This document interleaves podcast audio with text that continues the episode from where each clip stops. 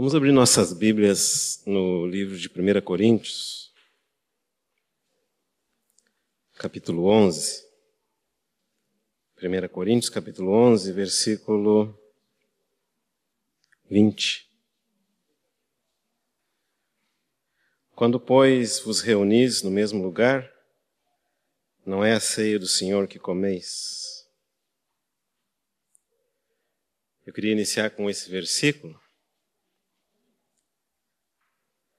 simplesmente porque gostaria de compartilhar com os irmãos alguns pensamentos sobre a ceia do Senhor, sobre o que nós fazemos toda vez que nos reunimos para essa reunião tão especial. Por que nós fazemos isso? E eu tomei esse versículo simplesmente porque menciona um primeiro ponto que é fundamental, é, que é a ceia do Senhor. Isso significa o quê? Que não é a minha ceia, não é a sua ceia, em primeiro lugar, é a ceia do Senhor. E se nós dela podemos participar, é porque nós somos convidados do Senhor. Ele é o dono da celebração. Ele é o motivo pelo qual nós estamos reunidos aqui, cada vez que nos reunimos nesse tipo de reunião. O Paulo, nessa passagem da Escritura, ele prossegue a falar sobre alguns problemas que estavam ocorrendo por ocasião da ceia do Senhor. Isso significa que já no começo da história da igreja, o reunir da ceia do Senhor não era algo sem problemas não era algo sem desvios, não era algo sem necessidade de correção, não era algo sem necessidade de palavra. Já aqui Paulo está fazendo algumas correções. E a primeira coisa que ele traz à memória é que essa ceia é do Senhor. Essa mesa é do Senhor. E ele vai dizer no versículo 23: Porque eu recebi do Senhor o que também vos entreguei, que o Senhor Jesus, na noite que foi traído, tomou o pão e, tendo dado graças, o partiu e disse: Isto é o meu corpo, que é dado por vós, fazei isto em memória de mim. Por semelhante modo, depois de haver ceado, tomou também o cálice, dizendo: Este é o cálice da nova aliança no meu sangue, fazei isto todas as vezes que beberdes, em memória de mim. Ou seja, o Senhor instituiu essa reunião. Instituiu essa mesa com a finalidade de que nós lembrássemos dele. Ou seja, nós não deveríamos permitir que nenhum outro pensamento, nenhuma outra ideia, nenhuma outra distração desviasse o nosso foco, desviasse os nossos olhos do Senhor Jesus. Nós lembramos de uma passagem nos evangelhos, quando o Senhor Jesus Cristo foi visto na sua glória pelos seus discípulos, e eles queriam, naquela ocasião, armar uma tenda para Moisés, outra tenda para o Elias, e quando eles tentaram incluir, ainda que são grandes servos de Deus, grandes profetas de Deus, tentaram incluir esses personagens naquele momento em que Deus estava revelando a glória do seu filho, a Bíblia diz que o céu falou. Os céus se abrem e fala: Esse é o meu filho, ouve ele. Esse aqui é quem eu amo, esse aqui é quem eu escolhi para colocar num lugar incomparavelmente alto. E nenhum homem pode se equiparar a esse lugar que o nosso Senhor foi colocado. E aí depois diz que eles, tendo visto a glória do Senhor, a ninguém mais viram, senão a Jesus, e a Jesus somente. Sem dúvida é uma palavra que nós precisamos ser lembrados. Porque nós somos naturalmente distraídos. Naturalmente nós dispersamos, a nossa imaginação voa. E o Senhor disse: Fazei isso em memória de mim. Significa que já naquela época que Paulo faz essa advertência, essa recomendação aos irmãos, já tinha esse perigo de nós lembrarmos de muitas coisas na reunião da ceia e esquecermos o nosso Senhor. Se naquela época, no início que a revelação foi dada, já tinha esse perigo, quanto mais nós que estamos há 20 séculos de distância de quando essa celebração foi instituída pelo nosso Senhor. Naquela época não tinha telefone celular, não tinha internet, não tinha iPhone. Naquela época não tinha imprensa escrita como nós temos agora. Não tinha água encanada, né? para as irmãs, eu quero dizer uma coisa interessante aqui. Quem buscava água naquela época eram as mulheres. E às vezes o poço era fundo. Significa o quê? Que as mulheres daquela época tinham muito menos tempo que as mulheres de hoje. E talvez menos distração. E que dizer dos homens?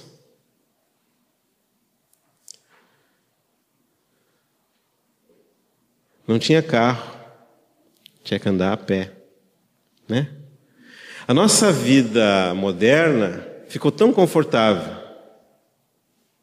Nós temos tantas regalias, tantos direitos, tantas distrações, tantas coisas que ocupam a nossa mente, tantas atividades que acabamos por algumas vezes perder o foco.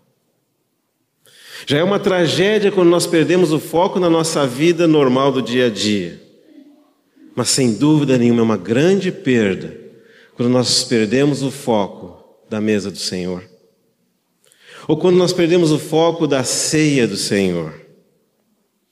Por isso o Senhor instituiu essa celebração Todas as vezes que comerdes o pão e beberdes o cálice, anunciais a morte do Senhor até que ele venha. Não só essa porção da Escritura nos leva a lembrar do nosso Senhor, mas lembrar de um aspecto da obra do nosso Senhor. É claro que é importante o dia em que nosso Senhor veio ao mundo, o dia em que o Deus eterno se fez carne. O dia em que a palavra se fez carne e veio habitar no meio de nós, trazendo luz. Mas de acordo com a inspiração do Espírito Santo, ele nunca nos ensinou a comemorar o aniversário do nosso Senhor. Embora nós saibamos que o calendário que nós empregamos tem como base a suposta data do nascimento do nosso Senhor Jesus Cristo. Não só os que creem em Jesus lembram dessa data diariamente, mas também os incrédulos. Sempre que você assina um contrato, não é verdade? Coloca uma data ali. Hoje, por exemplo, é o dia. Obrigado. 3 de agosto de 2014. O que, que significa isso? que há 2014 anos atrás, aproximadamente, Deus, na pessoa de Jesus Cristo, veio habitar entre nós. Quer você creia em Deus, quer você não creia em Deus, quando apresenta a carteira de identidade e dá a sua data de nascimento, a sua data de nascimento é em referência ao nosso Senhor Jesus Cristo, Deus coloca o Senhor Jesus Cristo não somente como centro da mesa do Senhor, não somente como centro da é, ceia do Senhor, mas também como centro da história. Não há nenhum homem que possa se comparar ao nosso Senhor. Agora, nós estamos falando aqui que Paulo falou que ele recebeu do Senhor essa revelação e que ele também entregou como ele recebeu. Como será que o Paulo recebeu essa revelação? Eu acredito que ele recebeu porque ele era companheiro de Lucas, o evangelista. De alguma forma, Paulo e Lucas andavam juntos. E Lucas era um pesquisador.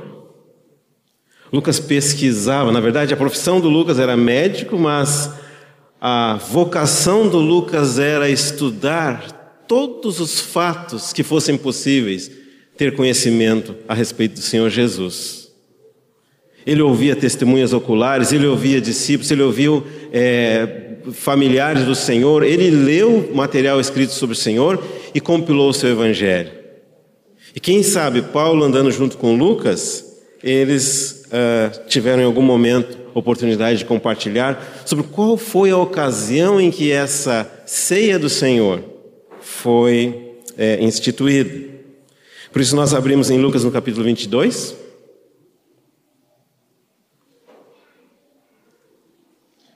No versículo 19.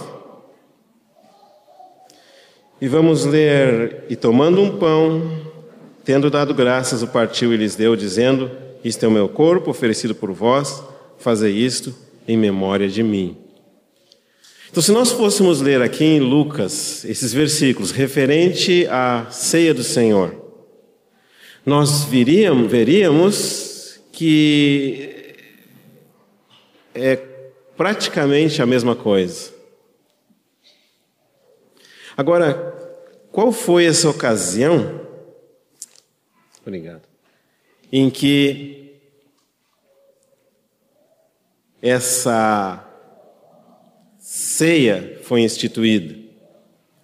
Na verdade, nós precisaríamos retroceder um pouquinho atrás na história, começando no uh, capítulo 22, no início, em que estava próximo uma festa dos judeus, que era chamada Festa da Páscoa ou festa dos pães asmos, dos pães sem fermentos. E em torno dessa ocasião tinha vários personagens na descrição do evangelista. Tínhamos os principais sacerdotes e os escribas. O interesse dos principais sacerdotes e escribas não era a pessoa do Senhor, ao contrário, eles odiavam o Senhor, eles queriam matá-lo. Tinha também o Judas, o Judas foi aquele que entregou o Senhor por dinheiro. Na verdade, o Judas ele tinha uma expectativa com o Messias e quando essa expectativa não se cumpriu, Judas traiu o nosso Senhor. Também tinha os discípulos do Senhor e o próprio Senhor Jesus Cristo, evidentemente. E não é relatado aqui em Lucas, mas é relatado em outros evangelhos que tinha também outras pessoas, entre eles uma mulher chamada Maria. E o Senhor Jesus Cristo sempre vai nos dar a escolha de qual posição nós vamos tomar em relação a eles. Certamente, graças a Deus, nós acreditamos que aqui ninguém entre nós está na posição dos escribas, que odeia o Senhor Jesus e quer levá-lo à morte. Na verdade, nós estávamos nessa posição antes de receber a Jesus como nosso Salvador e Senhor. Nós não o amávamos, nós o matávamos no nosso coração. Mas tem esse grupo, entre os discípulos tem um Judas, e também nós sabemos que os demais discípulos, eles não perceberam a importância daquele momento em que essa mesa do Senhor estava sendo estabelecida. Eles estavam pensando em outras coisas. Se fôssemos ler o relato em outros evangelhos, nós veríamos que a única pessoa que captou que aquela celebração que eles estavam fazendo, que aquela mesa que eles estavam preparando, que todos aqueles eventos que estavam acontecendo, eles tinham como propósito a preparação para algo maior que aconteceria dali a algumas horas para a crucificação do nosso Senhor. Só a Maria percebeu. Só a Maria quebrou o vaso de alabastro, quebrou aquilo de precioso que ela tinha e derramou o conteúdo todinho sobre a cabeça do nosso Senhor. E a nossa Bíblia nos diz que a casa se encheu de um aroma. Que aroma foi esse? Foi o aroma do amor daquela mulher pelo seu Senhor. Quando chegou a ocasião, aqui diz que foi no início da, da festa dos pães asmos, no início da festa da Páscoa. O Senhor Jesus Cristo deu uma ordem aos seus discípulos, dizendo que eles deveriam preparar para a Páscoa.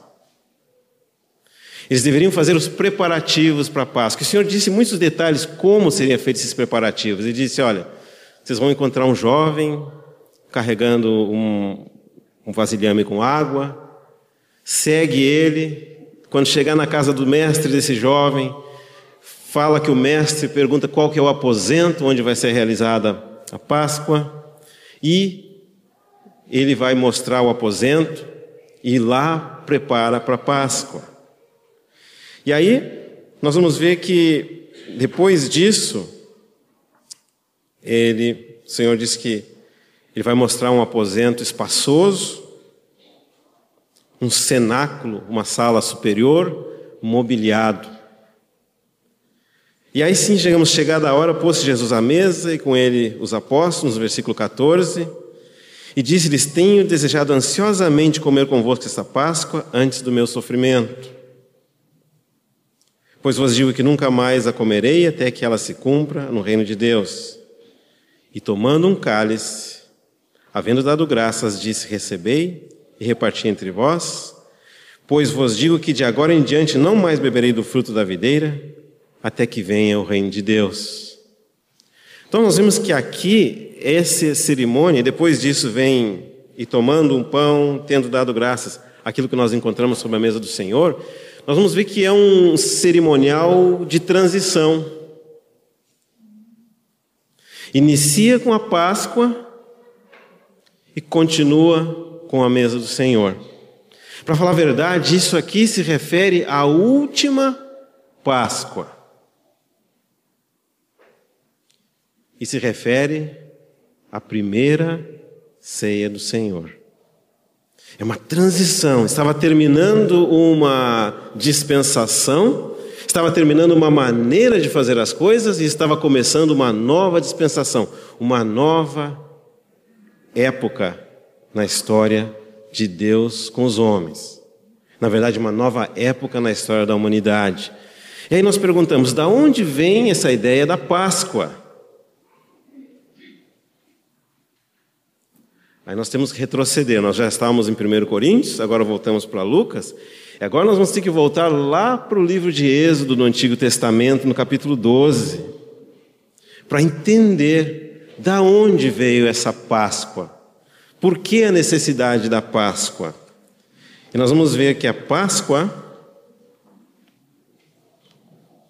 está relacionada com a saída do povo de Israel do Egito. E nós sabemos que na Bíblia o Egito é uma figura do mundo. A vida dos egípcios era o rio Nilo, né? Então, quando o povo egípcio queria buscar por comida, olhava para baixo, olhava para o rio, né? Mas na terra prometida, quando precisava de comida, que vem da chuva, que rega a terra, tinha que olhar para cima. Todos nós, como povo de Israel, estávamos no Egito. Todos nós olhávamos para os nossos próprios recursos para viver. Todos nós tínhamos como fonte de manutenção e de vida esse mundo aqui, mas um dia o Senhor nos resgatou. Nós mudamos a fonte dos nossos recursos, não é mais embaixo, agora é em cima. Nós esperamos agora a vida que desce do céu, em todos os aspectos da nossa vida. Mas aqui, quando foi instituída essa primeira Páscoa, o povo de Israel estava é, no final de uma época muito dura na vida deles. Por cerca de 430 anos eles haviam estado como escravos no Egito, debaixo da mão do Faraó, exatamente como nós antes conhecermos o nosso Senhor. E a vida deles era tormento e sofrimento e dor e angústia, é exatamente a nossa história antes de conhecer o Senhor. Mas um dia, no tempo determinado por Deus, ele disse a Moisés: chegou a hora e disse assim: Este mês será o principal dos meses, desde o 12 2 do ano. Falai a toda a congregação de Israel, dizendo: Aos dez deste mês, cada um tomará para si um cordeiro, segundo a casa dos pais, um cordeiro para cada família. Mas se a família for pequena para um cordeiro, então convidará ele o seu vizinho mais próximo, conforme o número de almas, conforme o que cada um puder comer. Por aí calcularei quantos bastem para o cordeiro. O cordeiro será sem defeito, o macho de um ano podereis tomar de um cordeiro ou um cabrito, e o guardareis até o décimo quarto dia deste mês, e todo o ajuntamento da congregação de Israel o imolará no crepúsculo da tarde. Tomarão do sangue e o porão em ambas as ombreiras da verga da porta das casas em que o comerem. Naquela noite comerão a carne assada no fogo, com pães asmos e ervas amargas. Comereis, versículo. Não comereis do animal nada cru, versículo 9, nem cozido em água, porém assado ao fogo, a cabeça, as pernas e a fressura, nada deixareis dele até pela manhã, o que porém ficar até pela manhã, queimá-lo-eis.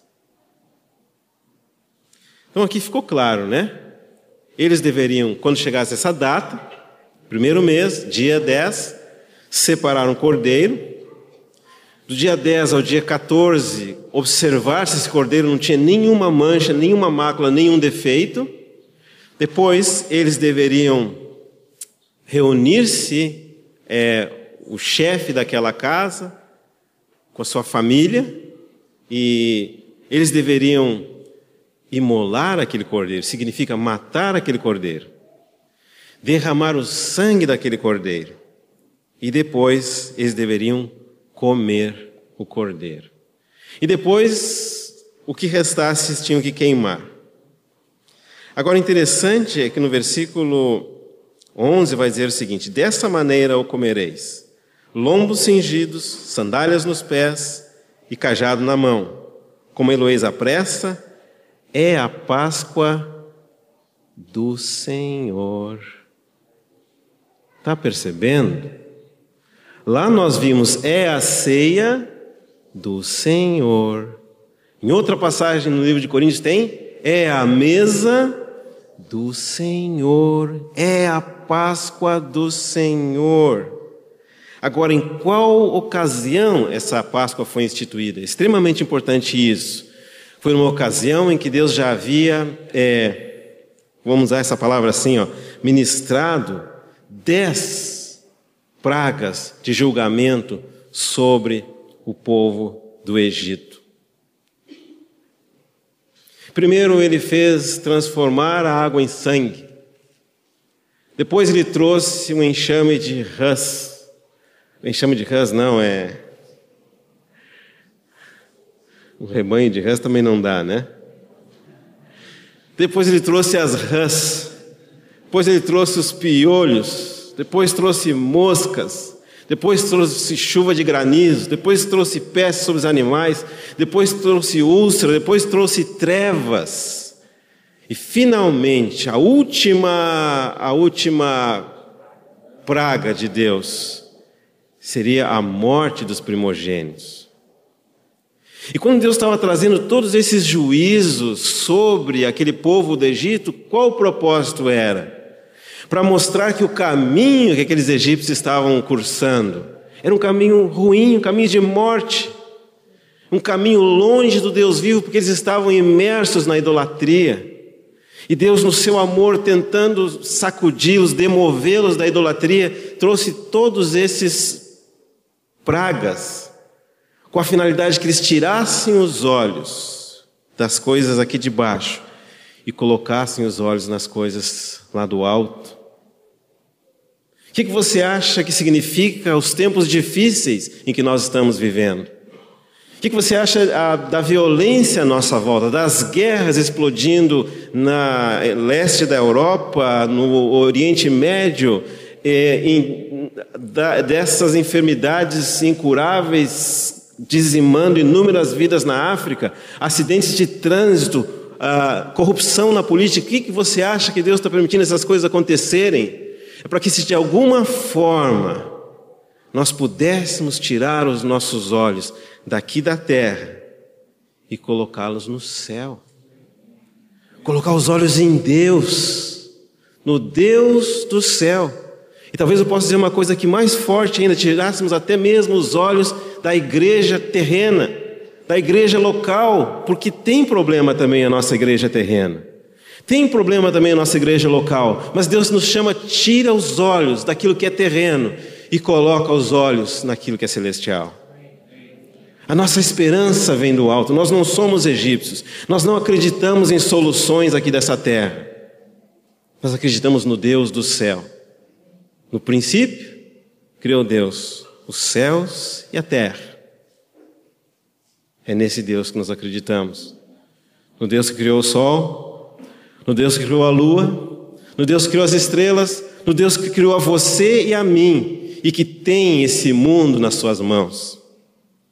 E agora nós vemos que nessa última tentativa de Deus abrir os olhos daqueles egípcios, por meio daquelas lições tão fortes, Deus vai tirar a vida dos primogênitos, de todos que estão na terra do Egito. Leia comigo no capítulo 12, versículo 12. Depois que ele fala no versículo 11 de Êxodo, Êxodo 12, da Páscoa do Senhor, ele vai dizer: Porque naquela noite passarei pela terra do Egito e ferirei na terra do Egito todos os primogênitos, desde os homens até os animais.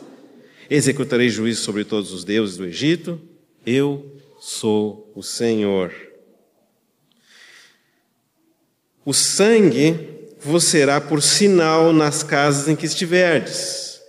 Quando eu vir o sangue, passarei por vós, e não haverá entre vós praga destruidora. Primeira coisa que eu queria chamar a atenção dos irmãos. No versículo 12 diz assim: ó, Ferirei na terra do Egito todos os primogênitos.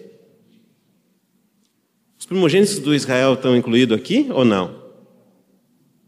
O que, que significa todos? Todos é todos. Significa que Deus feriria todos os primogênitos do gado, dos animais, dos egípcios, dos israelitas, mas qual que era a diferença entre o povo de Israel? Que Deus deu uma ordem para eles. Qual foi essa ordem? Coloca o sangue de Jesus nas ombreiras da porta. E quando eu vir o sangue, a praga não vai passar nessa casa que tiver o sangue. E aquela casa é preservada. A ceia é do Senhor. A mesa é do Senhor. A Páscoa é do Senhor. O sangue, em primeiro lugar, para quem é? É para o Senhor. Presta atenção que o sangue está do lado de fora da porta. Aqueles que estão dentro da casa, o que, que eles têm que fazer? Eles têm que colocar a sua fé na palavra do Senhor e no sangue do Cordeiro. E o que, vai dizer no versículo 14, capítulo 12? E este dia vos será por memorial. Olha aí, apareceu de novo. E o celebrareis como solenidade ao Senhor nas vossas gerações, e o celebrareis por estatuto perpétuo. Eles sempre deveriam lembrar-se daquele dia em que eles nasceram.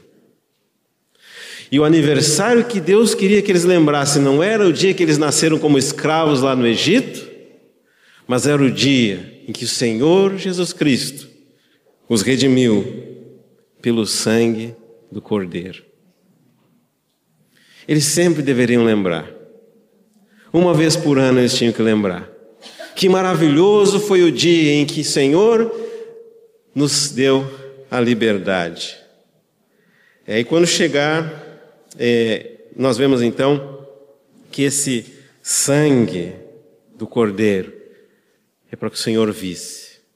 Por que, que era importante que o Senhor visse isso?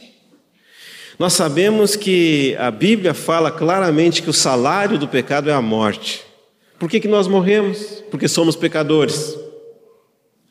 Por que, que aquele povo de Israel, do Egito estava sofrendo aquelas pragas? Deus estava antecipando a consequência da vida deles se eles não encontrassem vida em Deus.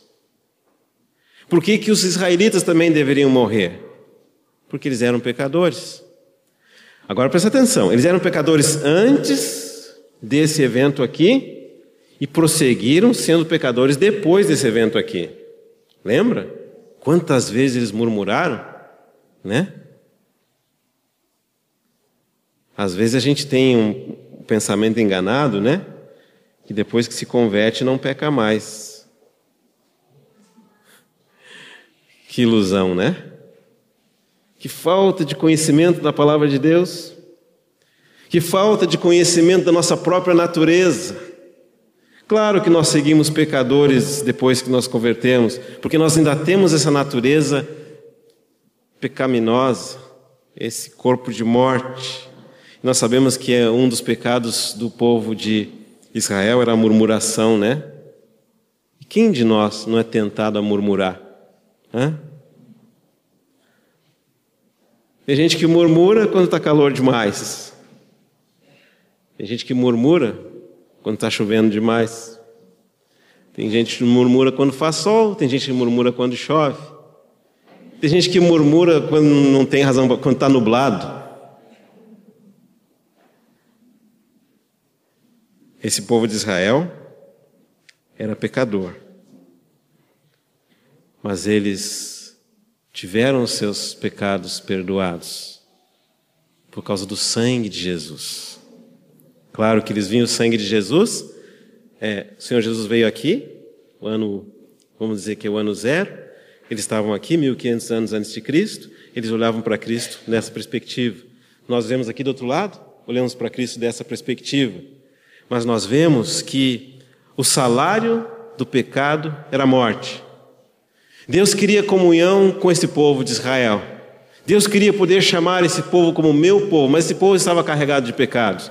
Então, qual a solução que Deus encontra para ser ao mesmo tempo santo que Ele é e misericordioso? Se Ele de fato é santo e justo, Ele não pode ser misericordioso. A Bíblia diz assim: a alma que pecar essa morrerá. A justiça requer a morte. Se ele for misericordioso, não vai poder ser justo. Mas aonde que essas duas coisas se encontram? Na cruz de Cristo. O pecado que estava sobre nós recaiu sobre o nosso Senhor. Não só os nossos pecados, mas o pecado de toda a humanidade recaíram sobre o nosso Senhor. Nós ainda lembramos daquela primeira vez que o cordeiro ou carneiro é mencionado na Bíblia, que é em relação ao sacrifício de Abraão, quando Abraão estava por sacrificar o seu filho Isaac, os céus vão dizer assim: Não faz isso, Abraão. Não estende a mão sobre o teu filho a quem tu amas. E aí, Abraão, erguendo os olhos, o que, que ele viu? um cordeiro, um carneirinho preso entre os galhos da árvore.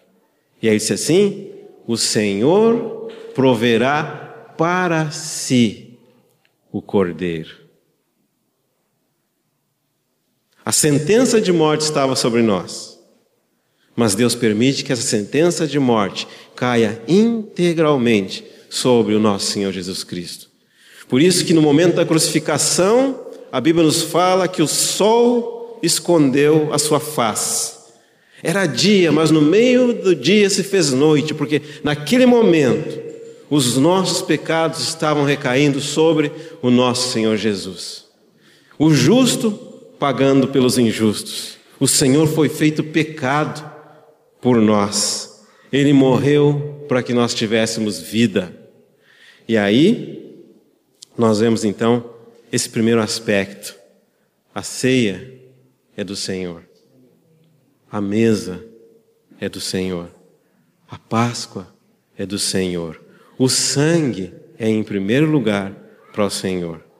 Nós não queremos dizer que não tem um outro aspecto em que o sangue é aplicado ao nosso coração. Está escrito na Epístola aos Hebreus, né? E nesse caso é para nos purificar de uma má consciência. Mas perante o Pai, o assunto já foi resolvido. Escuta bem, há 20 séculos atrás. Irmão, irmã, quando Jesus morreu na cruz do Calvário, e quando ele expira dizendo está consumado, o que, que significa isso? Que os nossos pecados foram para sempre levados na cruz do Calvário. E isso não muda com a nossa aceitação desse fato ou não. Ele já morreu, nossos pecados já estão perdoados. Agora, entre nós sabermos isso e nós experimentarmos isso, tem uma distância. Nós precisamos colocar fé no sangue do nosso Senhor Jesus Cristo, que Ele tem poder para perdoar os pecados. E uma vez que nós colocamos essa fé, a Bíblia nos diz que o nosso coração é aspergido pelo sangue de Jesus e nós somos purificados dos nossos pecados de graça.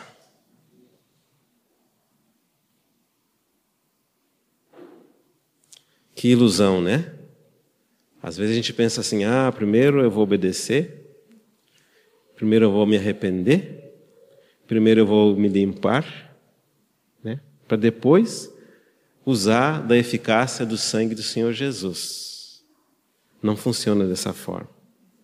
Com a palavra de Deus, primeiro fé só depois a obediência que nasce da fé. Primeiro a graça, a Bíblia diz: pela graça sois salvos. Nós não podemos fazer absolutamente nada para receber a salvação de Deus. Nós não podemos comprar a salvação de Deus. Nós não podemos trabalhar pela salvação de Deus. Nós não podemos pagar a Deus pela salvação de Deus. A salvação vem única, exclusivamente pela fé na pessoa e na obra do nosso Senhor Jesus Cristo. Sabe que quando Moisés começa o seu ministério, vamos dizer assim, né? Ele sente que ele deveria ser o é, libertador do povo de Israel, lá do Egito, e ele vê um dos seus irmãos sendo maltratado por um egípcio, e ele bate nesse egípcio e mata ele enterra ele na areia.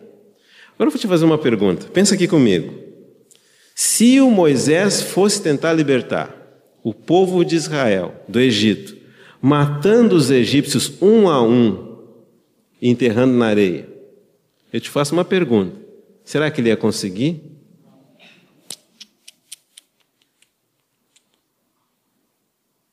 E se ele tentasse transformar água em sangue, será que ele ia conseguir? E chamar enxames de rãs, e mosca, e piolho, e trevas, não ia fazer. O que, que significa isso? A libertação do povo de Israel da escravidão no Egito é uma obra sobrenatural de Deus. Requer um milagre. Milagre da parte de Deus, fé da parte dos israelitas. Da mesma forma, a nossa salvação, do início, olha bem, do início da salvação até o finzinho é fé. A nossa Bíblia diz: o meu justo viverá pela fé. Nós não podemos começar pela fé e tentar completar pelas obras.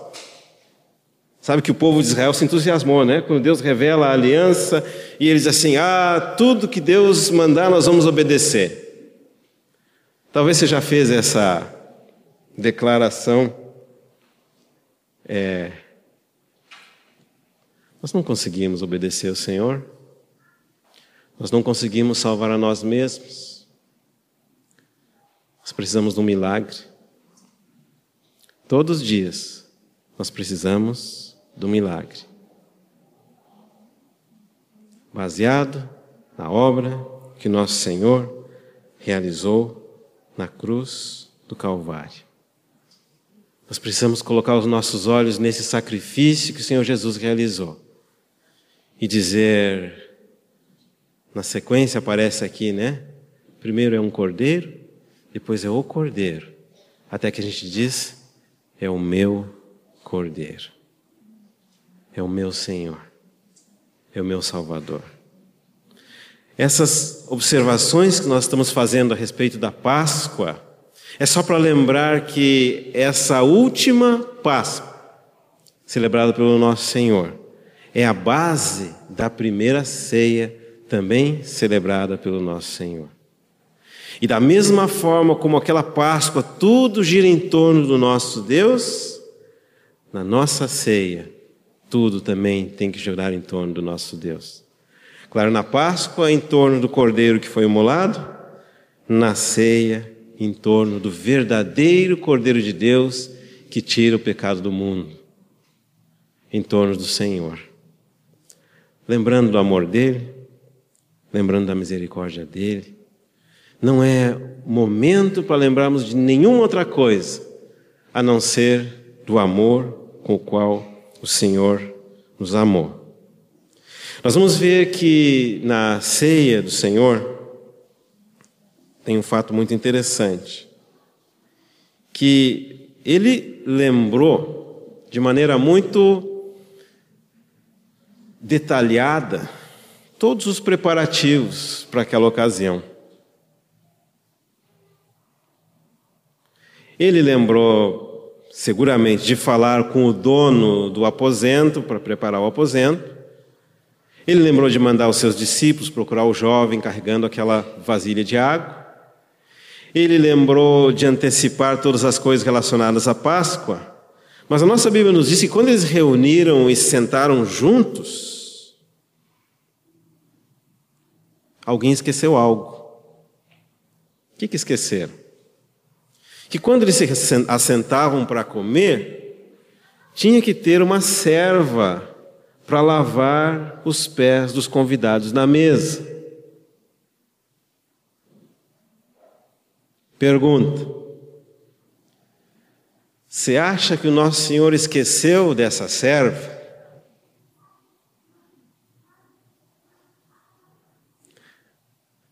Posso mudar a pergunta, né? Você acha que o nosso Senhor esquece de alguma coisa? Às vezes dá vontade, né? Quando a gente está passando aquele sofrimento, quando aquela oração demora para ser respondida, nós somos tentados a pensar que Deus se esqueceu de nós. Mas a nossa Bíblia diz que Deus não esquece, Ele criou a memória.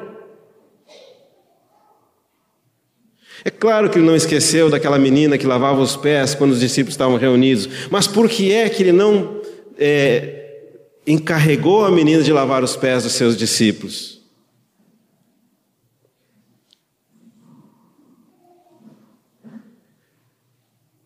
porque ele mesmo queria lavar os pés daquele a quem ele ama.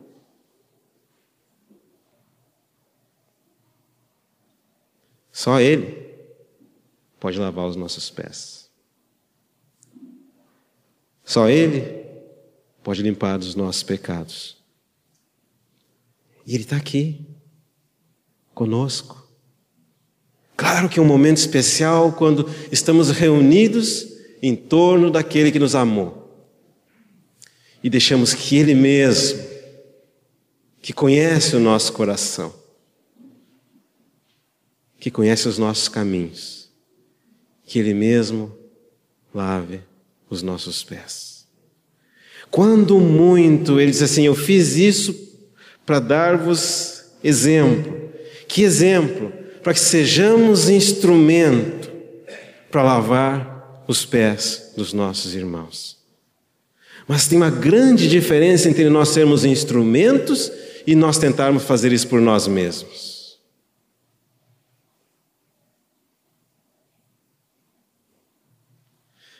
E o Senhor lava os pés dos seus discípulos.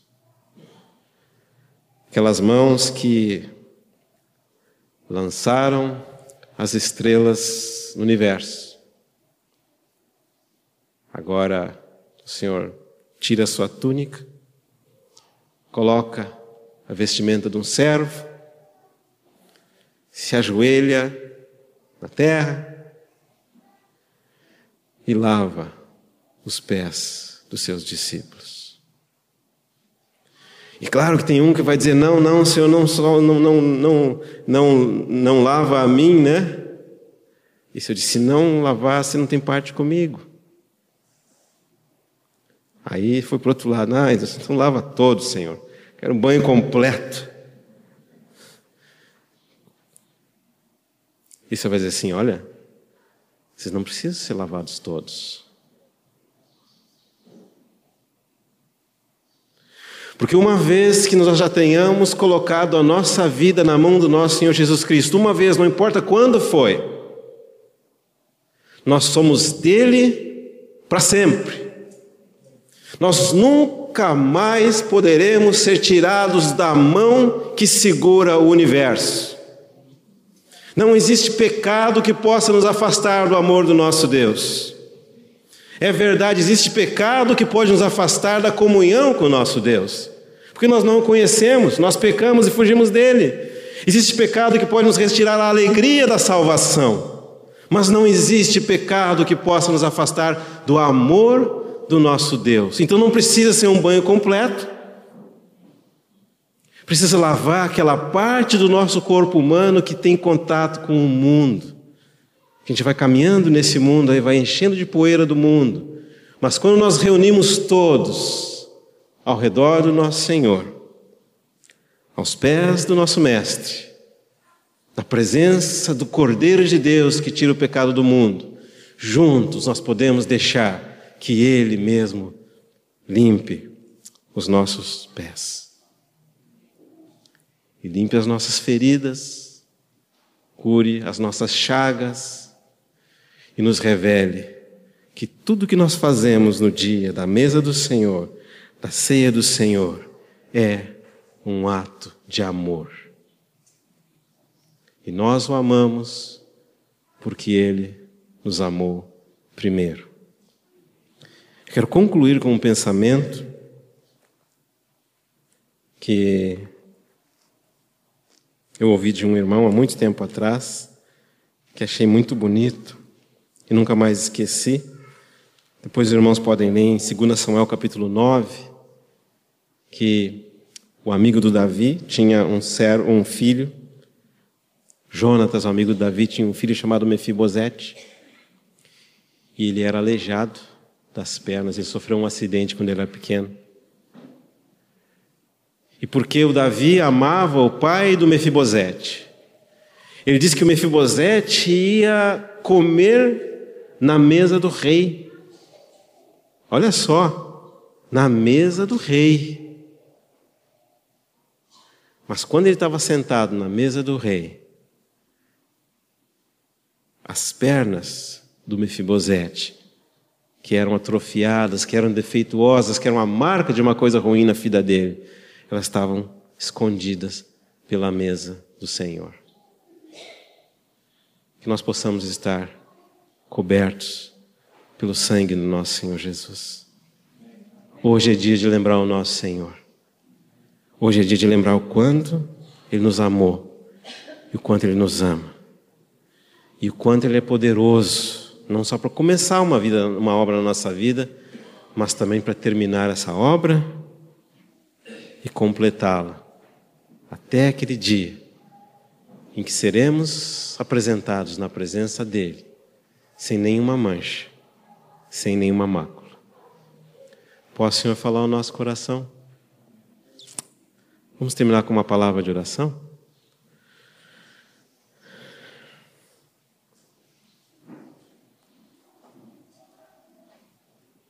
Amado Senhor, obrigado pelo perdão dos nossos pecados que o Senhor ganhou para nós na cruz do Calvário. Obrigado pelo sangue do Cordeiro, que fala muito mais alto do que o sangue de Abel. O sangue de Abel fala de vingança, mas o sangue do nosso Senhor fala de amor. Obrigado, Senhor. Possamos nós hoje celebrar com muita alegria tudo o que o Senhor fez por nós. Nós oramos no nome de Jesus. Amém.